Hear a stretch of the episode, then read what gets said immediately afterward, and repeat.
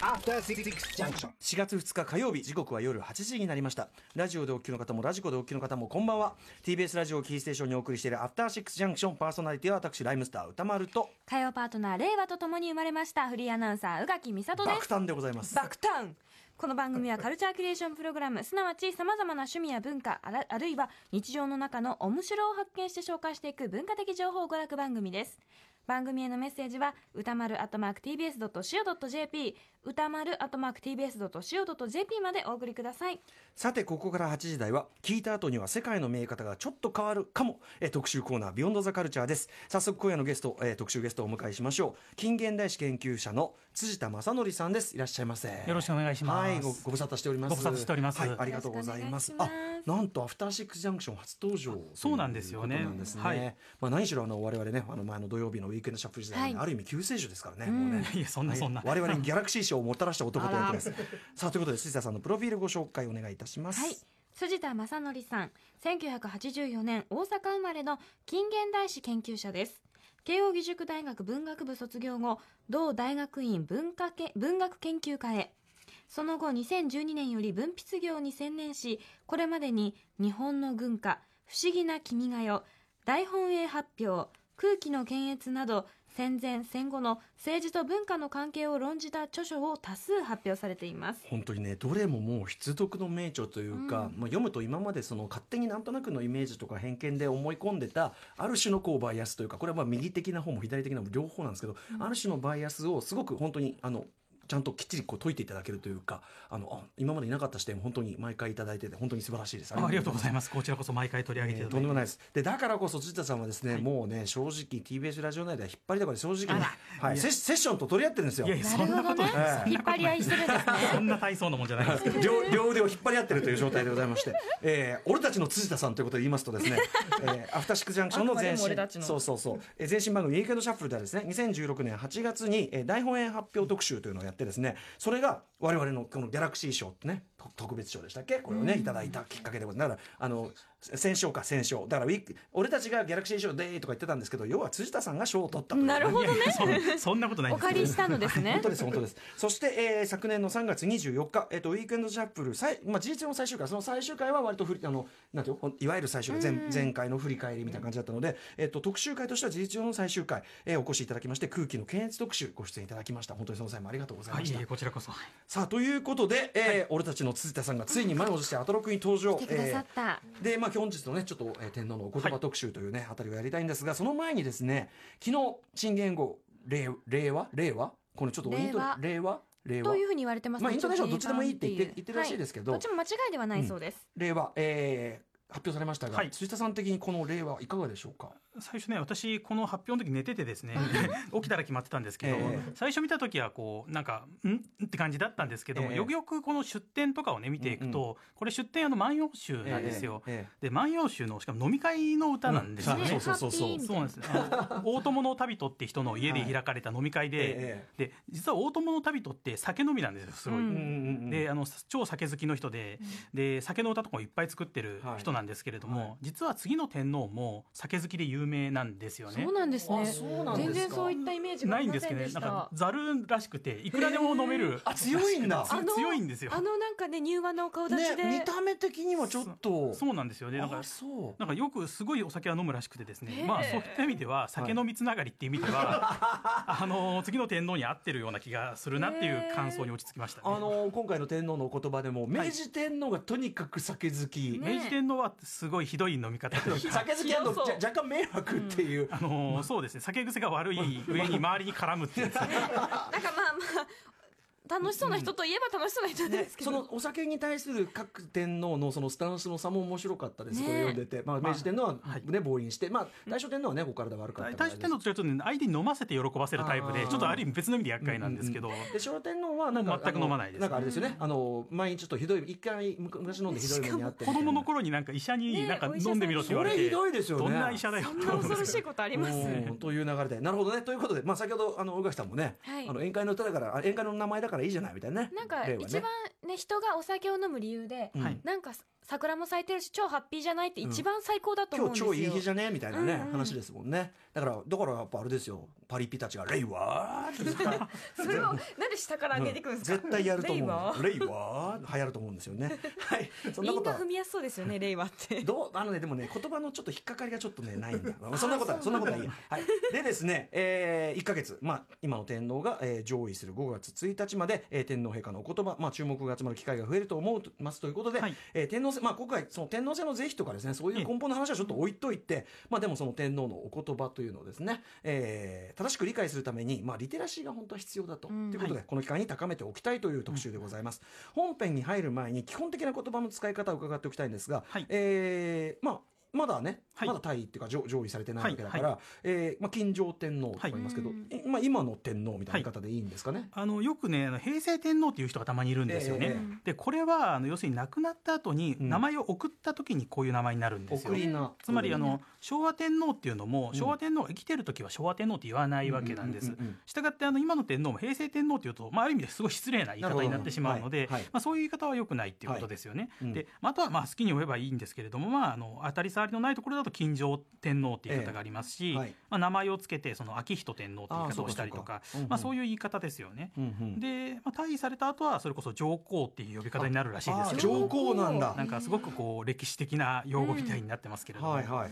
だから上皇陛下っていう言い方になるんじゃないでしょうか上ね。皇と、まあ、上皇后になる。上上皇后はね新しいワードなんでねなんかすごく馴染みがない感じがするんですけど、まあ、要はねこの状態って200年間なかったわけですよね。そうですねだからなかなかこう使い慣れない言葉が出てくるけど英語もどうするかがすごい悩ましくなってたらしくてあー英語はなんか名誉天皇みたいな意味出してくるらしいですね名誉教授と同じような言い方ですよね。えそういうこうや英訳の仕方みたいなのもまあそうな検討されてるそうですよね。へえなるほど、えー勉強になりますね。うんはいといったあたりで、えーまあ、正しい言葉遣いが分かったあたりでお知らせの後天皇のお言葉読み解き特集を始めます。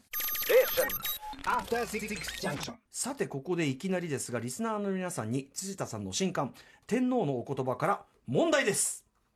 今の天皇陛下はお付きの人も含め全ての人をさん付けで呼んでいました。うん。その中でほとんど唯一の例外として呼び捨てにされた芸能人がいます。ま。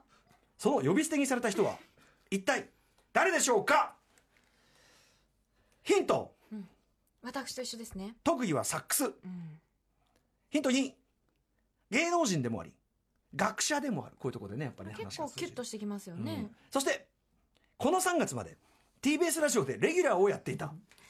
あとなんか帽子かぶってらっしゃる 帽子って言うんでしょうかね。えーさあ正解の発表辻田さんからお願いします。えーそれはさかなクンさんですね。さかなクンってねこう呼んだっていうことですよね,、うんそうですね。まあ、まあ、クンはね別にね呼び捨てとはまたちょっと違うかもしれないけど、そうなんですよ。だから多分さかなクンさんおかしいってあの天皇の中でも思ったんでしょうね。結果ねでも魚さんではないしサンプラザ中野くんさんとかいろいろ困るんですよね。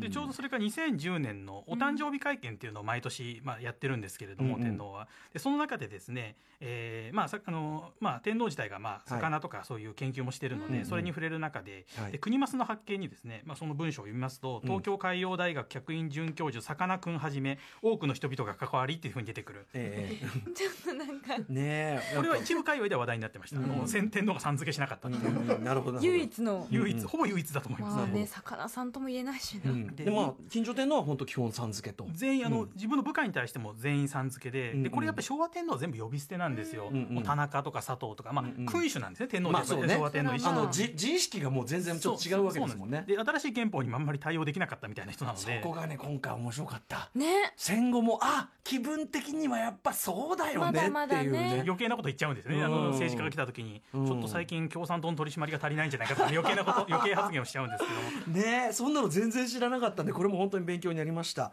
さあということで、えーまあ、本当にお言葉ちょっとした言葉遣いとかちょっとしたニュアンスにもですね、えー生身の天皇の姿とか、まあ、天皇の本心が紛れ込んでたりするとかね、織り込まれてる。非常に周到に、えー周到にもあるしうっかりもあるというそうですね。ことですね、えー伺い知れたりするということで改めて今夜はこの特集。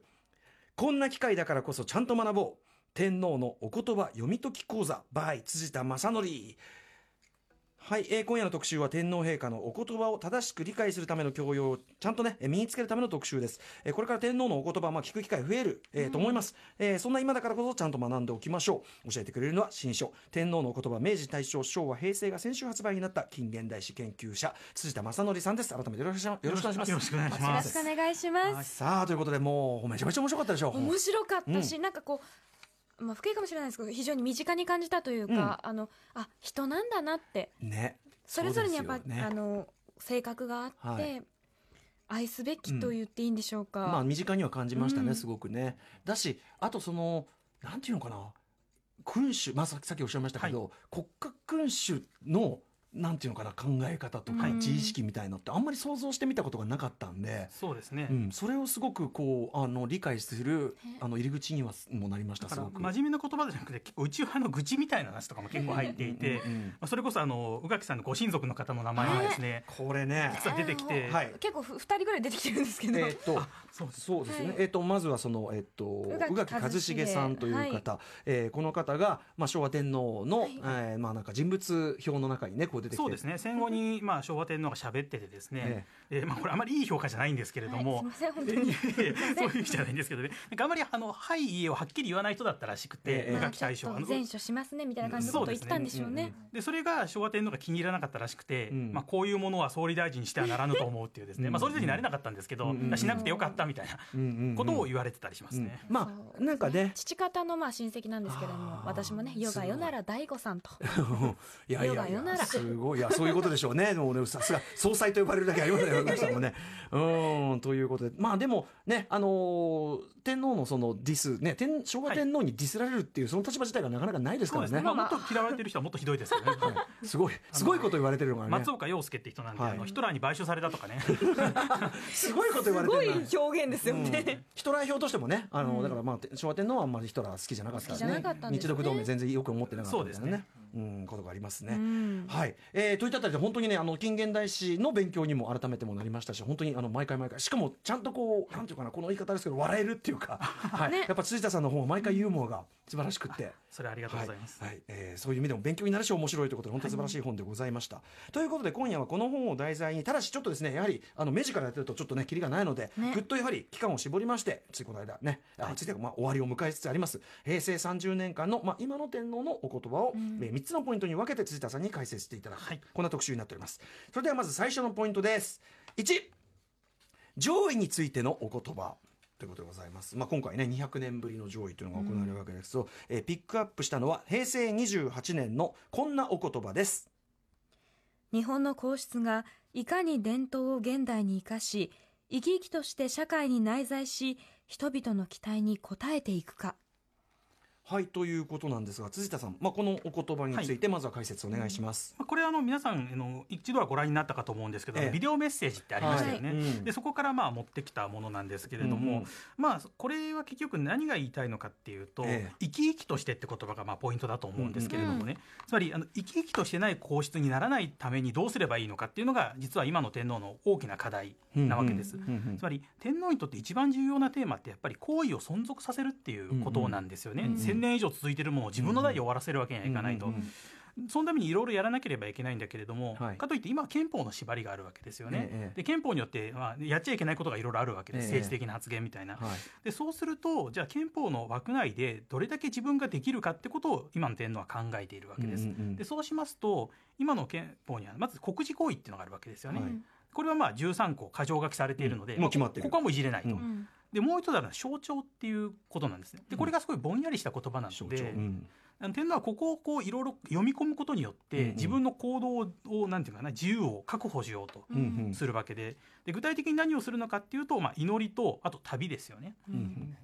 で祈りと旅。祈りと旅。で祈りっていうのが、まあ、昔ながら天皇家がやってるようなある種のその祭祀っていうんですかね、はい。はい。っていう部分。でこれもある程度決まってますよね。そうですね、でこれがいわばその天皇の、まあ、天皇にはその神の子孫という設定がある設定って言っちゃダメなのかもしれませんけど、まあまあまあまあまあ。そういうのがあるんで、はいはいそれと関わってる部分ですね。うんで天皇はこれだけだとやっぱり人々とつながりが断たれて生き生きとしたな内在できないっていう危機意識がやっぱりあるんですよ、ね。もう要はそのうちねえなんかね全然完全に国民生活と乖離しちゃって、はいなんで皇室ってあんだっけみたいにまあねなられちゃ困るってこなんか引きことですよね。もってなんかやってると思われると困るわけですよ。宗教の方も多いですしねうんうんでそれをしないためにやっぱり旅に出るわけですよね。うんで人々と接触すると。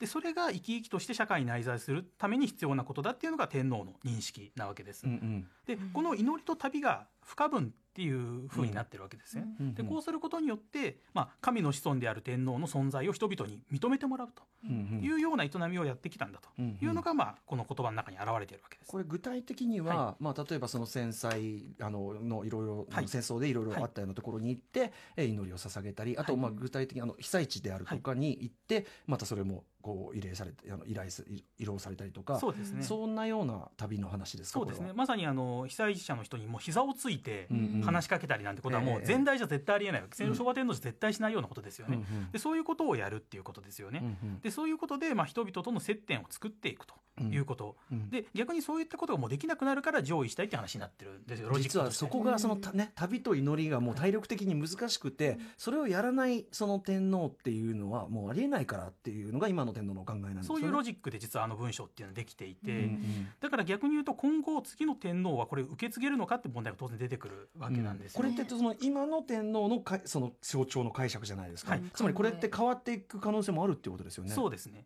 で当然あの健康状態の問題もあるので、うん例えば次の皇后になる人の健康状態ってよく言われてますけれども、はいはいはい。今のようにいけるのかって話に当然なってきますから、ねそうですね、うん。実はこれは引き継げるかどうかっていうのは大きなポイントとしてあの上がるんですよね。うんうん。もうひょっとしたらその次の先天皇は次の天皇で、まあ、このまさに生き生きと社会内在史をまた別の解釈でやるかもしれない。そうしないとやっぱりいらないんじゃないっていうやっぱり常に言われる可能性があるわけですよね。はいはい。でそのそれをどう屈服していくかっていうことですよね。うんうん。で金城天皇はこの方法を編み出したと。旅、うんうん。で次はどうするんだってことですが迫られてるわけですよね、いやでもやっぱりねこれ平成の30年間使って、うん。やっぱりあちこち行かれて、でねあの本当にこう精力的に回られてたことまあそれはさすがにみんなあのまさにすごく機能したっていうか、こそうですね。のご年齢で並大抵のやはりことではないですよね、この数の旅っていうのは、なのでそのやっぱり今の天皇がその国民のその親愛を勝ち取ったっていうのは、うん。あの成し遂げられてるかなっていうふうに思いますけど。そうですね、うん。だからこの伝統を現代に生かしっていうのがまさにその部分ですよね、うんうん。伝統っていうのがまあ祈りで,、うんうん。でそれと現代っていうその旅っていうのを合体させたっていうのがまあ今の点のオリジナリティの部分ですよね、でもねそのためにめちゃくちゃ頑張ったっていうことがね。後期高齢者ですからね、うん一般社会でいうと、うんだから本当に無理をしてやってるところも含めて、ああねそこまでそうだよなっていうのはねすごく改めて、本当に覚悟みたいなものを感じますよね、うん。えーん。天皇あのそうですね。天参考医の皇のですね、うん。まあ、これあの一般に学者が言う言葉なんですけれども、まあ、国事行為っていうのがまず憲法で決まっていて、はい。うん。でもう一つは純粋な私的行為、まあ、ご飯食べたり寝たりするってこれも必要だと、うんうんで問題はその間の部分っていうのがあって、はい。まあ、それを公的行為公の行為っていうふうに書くんで国すけれども。事行為とは違うんですかこれは？これとは国事行為は憲法にあ13そうか。項限定なんですよ。決まってる。首相任命とかすごい形式的なんですよね、うんなるほどなるほど。で公的行為って要するに旅したりとか、うん。お言葉を発したりとか、うん。外国行ったりとかかなり身のある行動がここに全部含まれていて、うんでこの公的行為によって実は天皇っていう存在が国民と身近になったりとかできるっていうので、まあ、この公的行為の部分をすごく重視しているとも言い換えることができるわけですね。僕この今回の本読んでその上位をまあ決意されて、はい。でそのお言葉のあれがメッセージのビデオがあって、うん。その後にこうあの有識者会議みたいなところで、あのまさにその公的行為のところを、はい。今の天皇が頑張ってきた部分を、あの全否定されるっていうね。くだりが結構ゲッてこうなったんですけど。そうですね、うん。これあの毎日新聞が記事にしてましたけど、ええ。結構それ昭和天あの今の点ショックだったらしくて、ええあの自分の意思が曲げられるとは思わなかったっていう言葉がね、漏れてきてうんうん。るっていうのもありますよね。ね。だから相当その分これに思い入れがあったってことなんでしょうね、ん。信念だったってまあもちろんねその天皇のあり方のかあれとしていやいやもうその国史行為ねやってくれてばいいですからっていううん。考え方もまあもちろんなしじゃないでしょうけど、やっぱりそれだけだと、うん。本当にいらないって言われることを恐れてるんだと思いますね、うんうんうんうんこんな形だけの天皇だったらいらないじゃないかって言われてしまうと、自分のつないできたこの位っていうのを引き継げなくなってしまうっていう、うんうんそういうやっぱり恐れが一番根元にあるんだと思いますね。まあでも本当に根本はやっぱりその皇妃天皇制っていうのをこう受け継いでいくというところに最大の目的があるということなんですね。なるほど。いやということで、はい、えー、お言葉解説いただいております。えー続いてポイントその2いっちゃいますかね。いっちゃいましょうか。戦争についてのお言葉でございます。ピックアップしたのは平成30年のこんなお言葉です。平成が戦争のない時代として終わろうとしている。そしてもう一つ、平成9年のこのお言葉です。洗礼を云々するのはおかしい。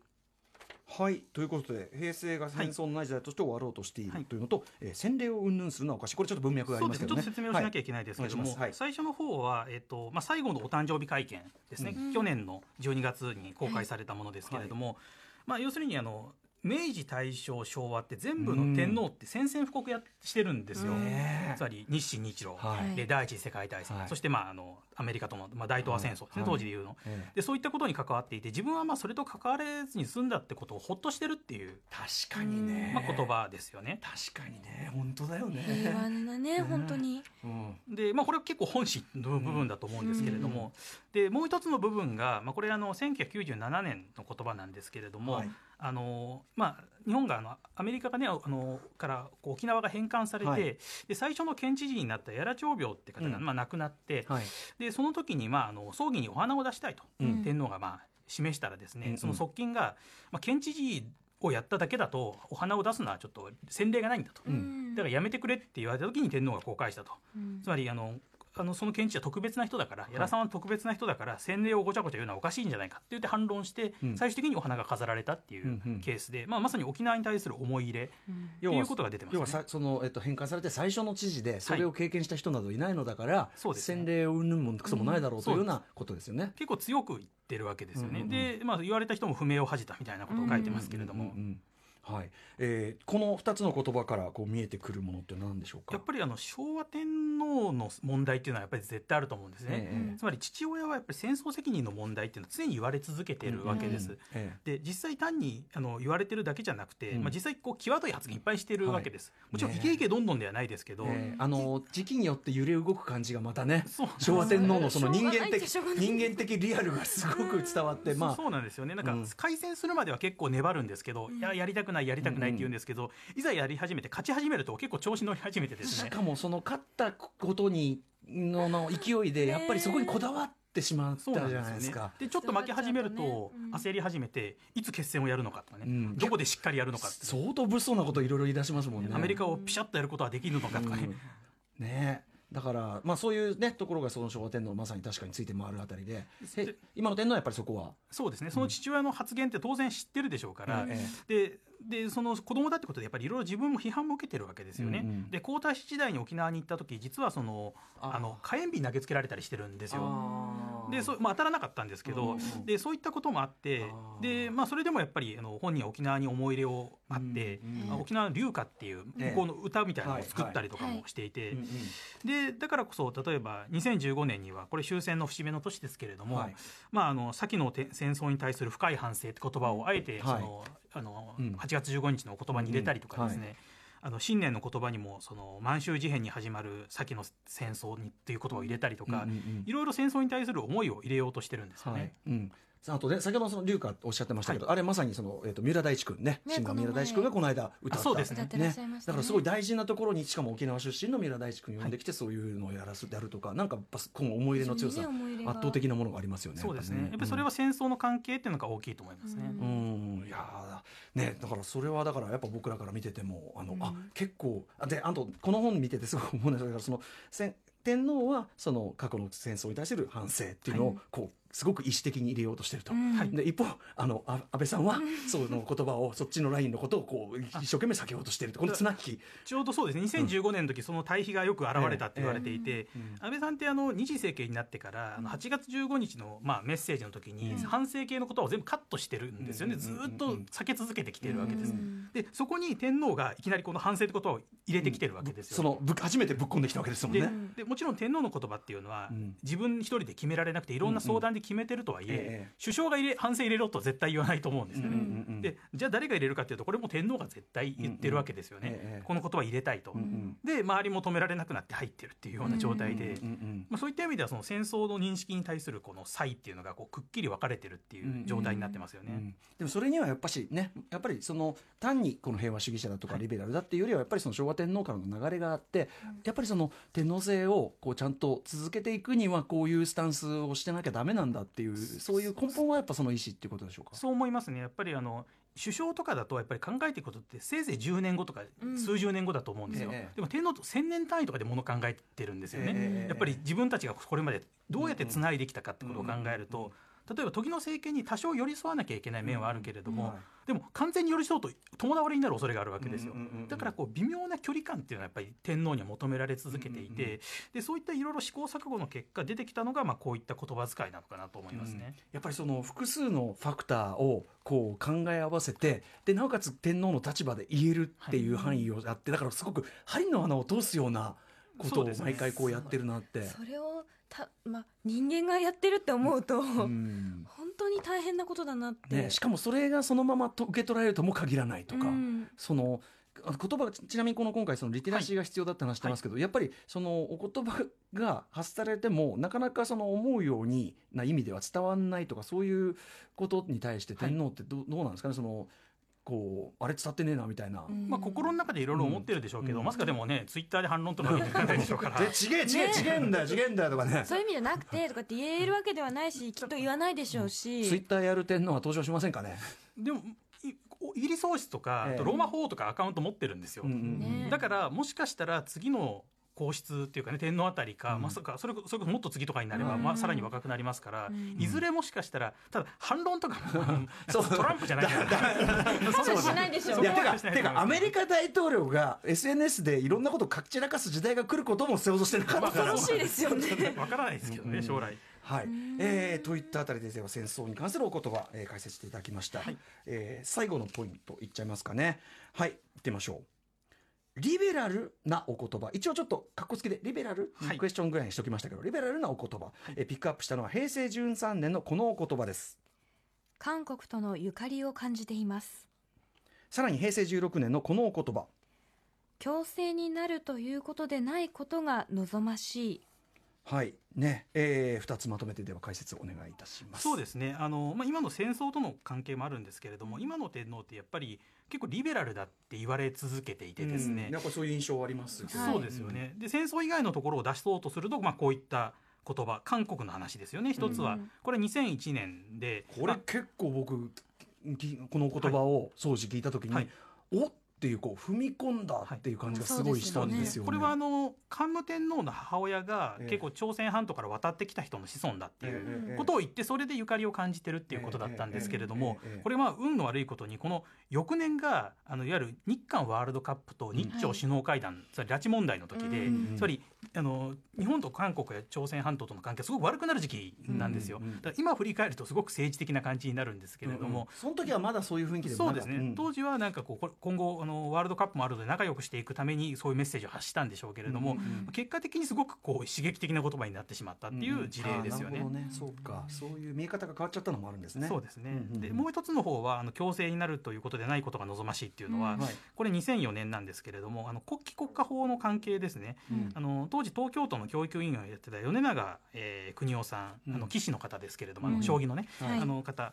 でその方があの、まあ、天皇と園遊会で会った時に、ええ私の使命はですね全国の学校に日の丸を掲げ君が代を歌わせることであります。頑張っておりますみたいなこと言ったら天皇がちょっとゴリッゴリの感じで言ったわけですね。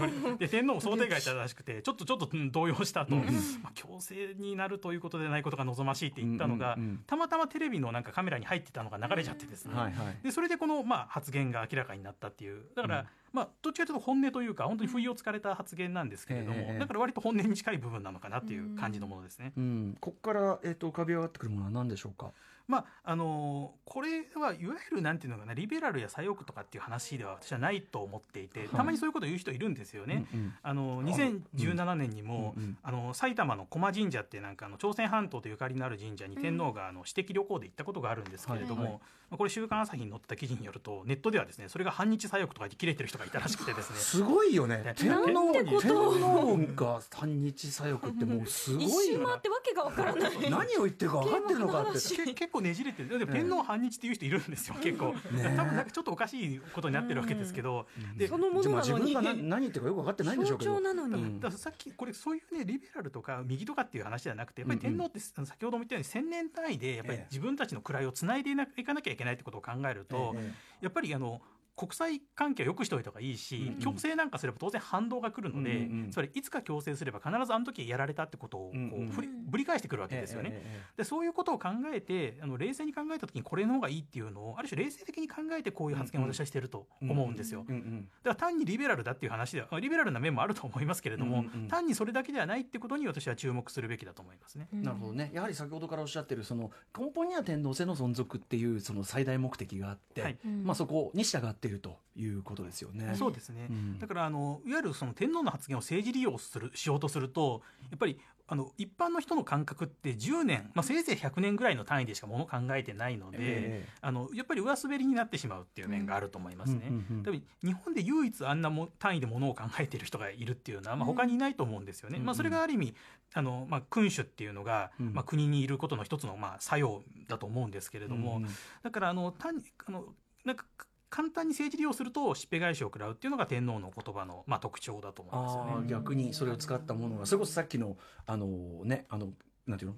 く国民全員に、はいそのうんきゅなんていうの？義務付けたいと思いますみたいな。ね、よよく思って言ってるんでしょ良かうけどれと思って言ったことがこううん跳ね返ってくるみたいなそういうことじゃないんですよね多分ねよ余計なことやめてくれと思ってたと思います。そういうそういう感じのはもう懲りてんだよみたいな。やらせるものじゃないと、うん。しかも「君が代」って自分の称える歌じゃないですか、はいはいはい。つまりて、ねうん。君が代の君天皇ですから、天皇万歳って歌なわけですよ、ええ。それを歌ってくれっていうのも言えないじゃないですか、それ頑張ってねやってくださいってねそれもねどんどんお願いしますってわけにいかないので。立場上ねそれ言えるわけがないっていう問題もあるし、ちなみにあの、はい。この本読んでてああって思ったのはあのあんまりこうなんていうの私的なポロッとした発言とかで記録されてるので、はい。あんまり表沙汰にはい。なってないようなので、あこんな踏み込んだ発言してるんだみたいなのもあってそれも面白かったです。うん。そうですね。あの、まあ、今の天皇の場合あの過去の天皇ってやっぱりあの同時代に生きてた人たちが例えば首相経験者とかが日記にですね、うんお言葉を残してたりするんですよね。うんうんうん。うんでそれがまあ亡くなった後にまあ刊行されてあこんな発言してたんだって、うんうん。まあ、悪いものも含めて発覚していくっていうようなところがあると思うんですけれども、うんまあ、今の天皇の場合そういう、まあ、内側の言葉を知るには、まあ、側近があの宮内庁の記者会とかに漏らして新聞にちょろっと出たりとか、はい。まあ、そういう形で出るというケースが多少あるんですけれども、うんやっぱりまだあの問題発言系のものはやっぱり出にくいわけですよね。うんそうですよね。だから今の天皇のことを集めていくと、まあ、そういう本いっぱい出てますけどなんか珠玉のお言葉みたいな、ん感動する涙,、涙が止まらないみたいな、うんだからそういう言葉になりがちいい話系になっていきそうなんです。よがちでその辺はちょっと警戒しなきゃいけなくて、あのこのクソがみたいなこと言ってるかもしれませんし、そんな汚いこと使ってないかもしれないま あそのイメージはないな。あのにでもまあ当然そのね生身の人でもあるわけだから、それは苦しみをね吐露する時だってあるでしょうし、父親がこう結局言ってるわけです。いろいろあいつは気に入らんってことは残しているところがあって、確かに確かに。人物表の信頼まあ君主的な立場である以上、周りの人間をあの厳しくジャッジして判断するっていうのは、うん。まあ能力の求められるそのある意仕事の味ね一つでもあるから、結構ず過去の3人ともね結構人物表厳しいんですよ、うんうん。明治天皇もなんかこうデク人形みたいだとかね あいつ常に酒臭いとかなんかすごいこと書いてあったりあいつはついに酒臭い大正天皇もねあなたが言うの、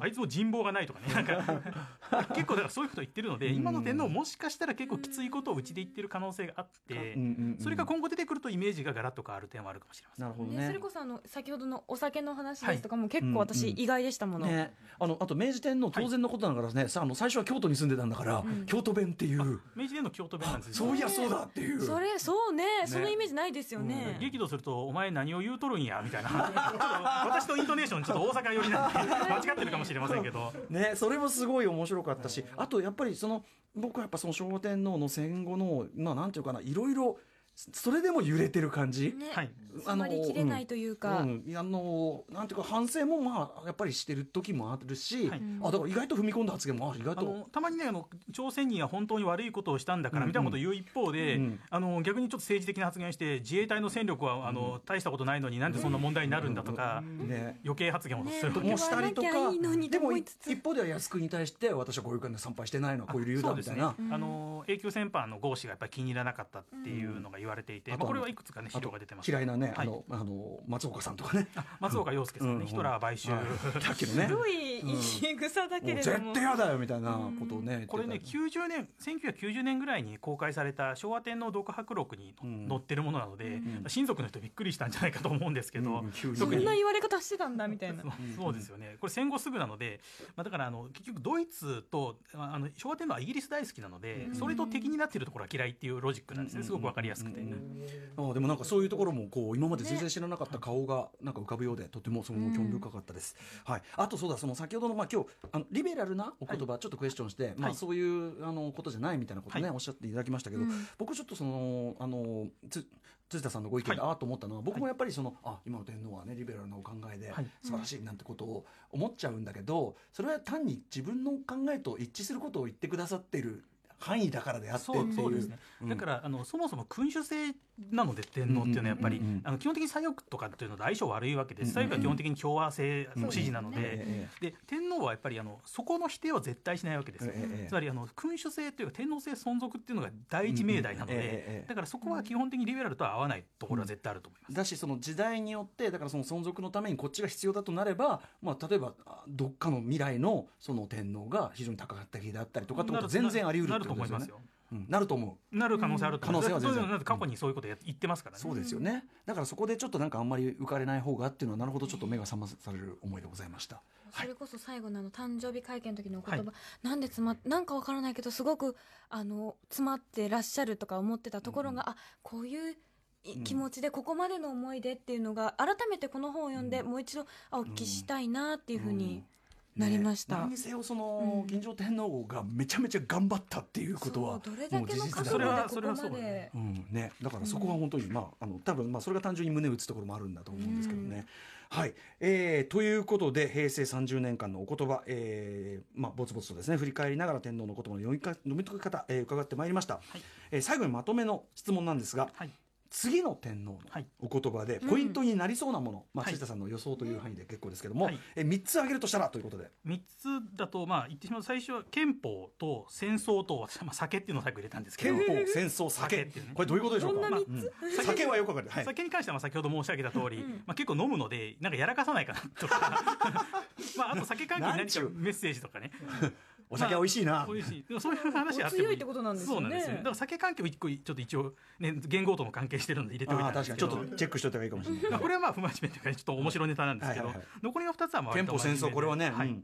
憲法って入れたのは結局あの今の天皇もやっぱり神の子孫っていう部分は絶対否定してないわけです、そうしないとやっぱり天皇ってい普通の人だったらうんなんかいらないじゃないっていう話になっちゃうので、うんうんうん。でもそうするとその憲法の規定とやっぱりバッティングするわけですよ。うんうんで天皇ってやっぱり憲法と必ずしも食い合わせが良くない存在でもあって、うんうんうんで、えー今の天皇が結局憲法をやたら守る守るっていうのも、うん一歩間違えれば守らない可能性がやっぱりす頭の中にあるんだと思うんです。あーっていうのも昭和天皇は守ってなかったので、うん端的に言うと。だからあの次の天皇がその憲法と食い合わせの悪い天皇っていうものをどういうふうにうまく運用していくのか、うんうんうん。あの乗り継いでいくのかっていうんですかね、うん。そういうところがまあ一つポイントとして挙げられると思います。なるほど、はい、そして、で戦争の方に関してはやっぱり金城天皇は戦争を経験もしているので、うん。で実際沖縄で火炎瓶投げられたりとかいろいろやって、でまあ父親からいろいろ話も聞いてるでしょうから、でそれに比べて次の天皇ってやっぱりもう戦後世代なので、うんあのどこまでその戦争の問題にこう、まあ、ある意味こう言及できるかと。うんやっぱり代替わりになるともう過去の嫌なことを忘れて次にってやっぱりどうしても日本人やりがちなので、うんうんうんその時にそういう空気を破って戦争のことをどこまで関わりができるかっていうのは、うん実はちょっと重要なところなのかなとは思ってますけれども。うんこのあたりねそのなんていうかなある意味ご家族でどういうな話し合いをしてるのかなとか思うんですよ、ね。天皇家が。そうですよね、うん。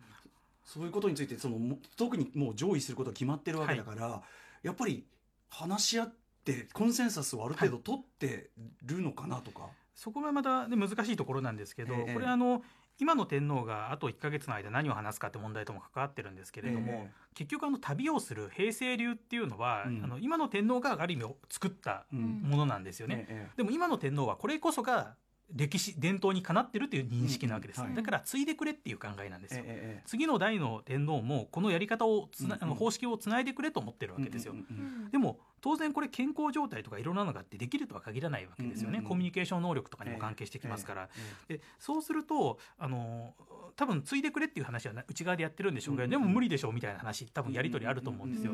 でこの辺がどれぐらいつなげられるのかあるいは本当に新しいそれこそツイッター始めるみたいな、どこまでいくのかっていうのは今後重要なポイントとなってくるのかなと。要は国民とのコミュニケーションの取り方そうですね。というようなところですかね。そうですね。ん。はい、ということで、えーまあ、これから1か月またね今の天皇のお言葉耳にする機会増えると思います、えーどんなところに注意して聞くとポイントがあるそうで4つのリテラシーがそうですね、はい。まあ、これ歴史的に見た時のものなんですけれども、はい。まあ、軸が2つあって一つはまあ時代っていう軸ですよね、うん。つまり時代の空気に寄り添う部分と、まあ、ちょっと無視してもっと普遍的な理想について言及する部分っていうんですかね、うんうんつまり戦争中に関しては、まあ、ある程度戦争に近づかなきゃいけないと。戦争を、まあ、こう応援するようなことを言わなきゃいけない、うんうんでもそのそれだけやってると戦争と共倒れになってしまうのでやっぱり平和が大切というんですかね。空気を読まないで理想を言うっていうあー。2つのその軸があるわけですよね。空気読む読まないみたいな。面白い。空気を読まないで理想を言うの。なるほど。でも理想だけ言うとダメになっちゃうわけで、今度いらないって扱いされちゃうので、はいはいはい。っていう軸がもう一つあって、でもう一つあの人格の軸っていうのがあって、はい。つまりこう個人的にああしたいこうしたいってやっぱ人間だからあるわけですよ、ええでも一方でそれだけだと、まあ、単なる自分のわがままになっちゃうのでそれこそ本当にね暴君っていうか君主ね。うんなっちゃいますただ威張ってるだけの人になっちゃうから。でもう一つそういうことは離れた、まあ、天皇の言葉って集団っていうか役人とかが書くので、うん。そういう集団で合作になってる部分っていうのがあるわけですね、うんうんうん。その綱引きっていうのがあるわけですよ、うんうん。でもあまりやりすぎると今度は天皇のなんか意味がないというか、うんうん。人間を立ててる意味がなくなっちゃうわけ誰がやってですよねもいいじゃないかそうそうなんですね。ってことになっちゃううん。だからその個人に行き過ぎるのも良くないけれども集団に行き過ぎるのも良くないっていうこの軸がもう一つあると、うんうん。つまり人格の軸と時代の軸っていうんですかね、この X 軸と Y 軸。うんはい。この中でいかにバランスを取るのかっていうのが実は天皇の言葉のまあ一つ構造になっていてですね、過去の天皇の言葉もまあこういったあの綱引きの中で、まあ、なん。とかバランス崩せずに来ていると。なるほどじゃあ我々もお言葉見るときにこの発言のこの部分は時代的な発言。この部分は超時代的な発言。この部分は人格が垣間見れるところ。全体としてはこう超人格的な文章とかそういうような見方なんかまああのこれはあまり考えすぎると、ね、読みづらいですけど、ええ。ちょっと頭の中にあると分かるというんですかね、うんうん。特に私のあのその本250ぐらい言葉があるので、ええ。それを読んできた時にこういうふうに整理すると、うん。まあ、逆になんで天皇家ってこんなに続いてきたのかってことを考えると、うんうん。やっぱりそういう独特のバランス感覚があったからっていうことが私はあるのかなと思っていて。いやーだって不思議なシステムですよね。ね。だってなかなか俺説明できないものやっぱり。どういうことっていうその君主だけど、はい。君主じゃないみたいな、うん。そうですね、うん。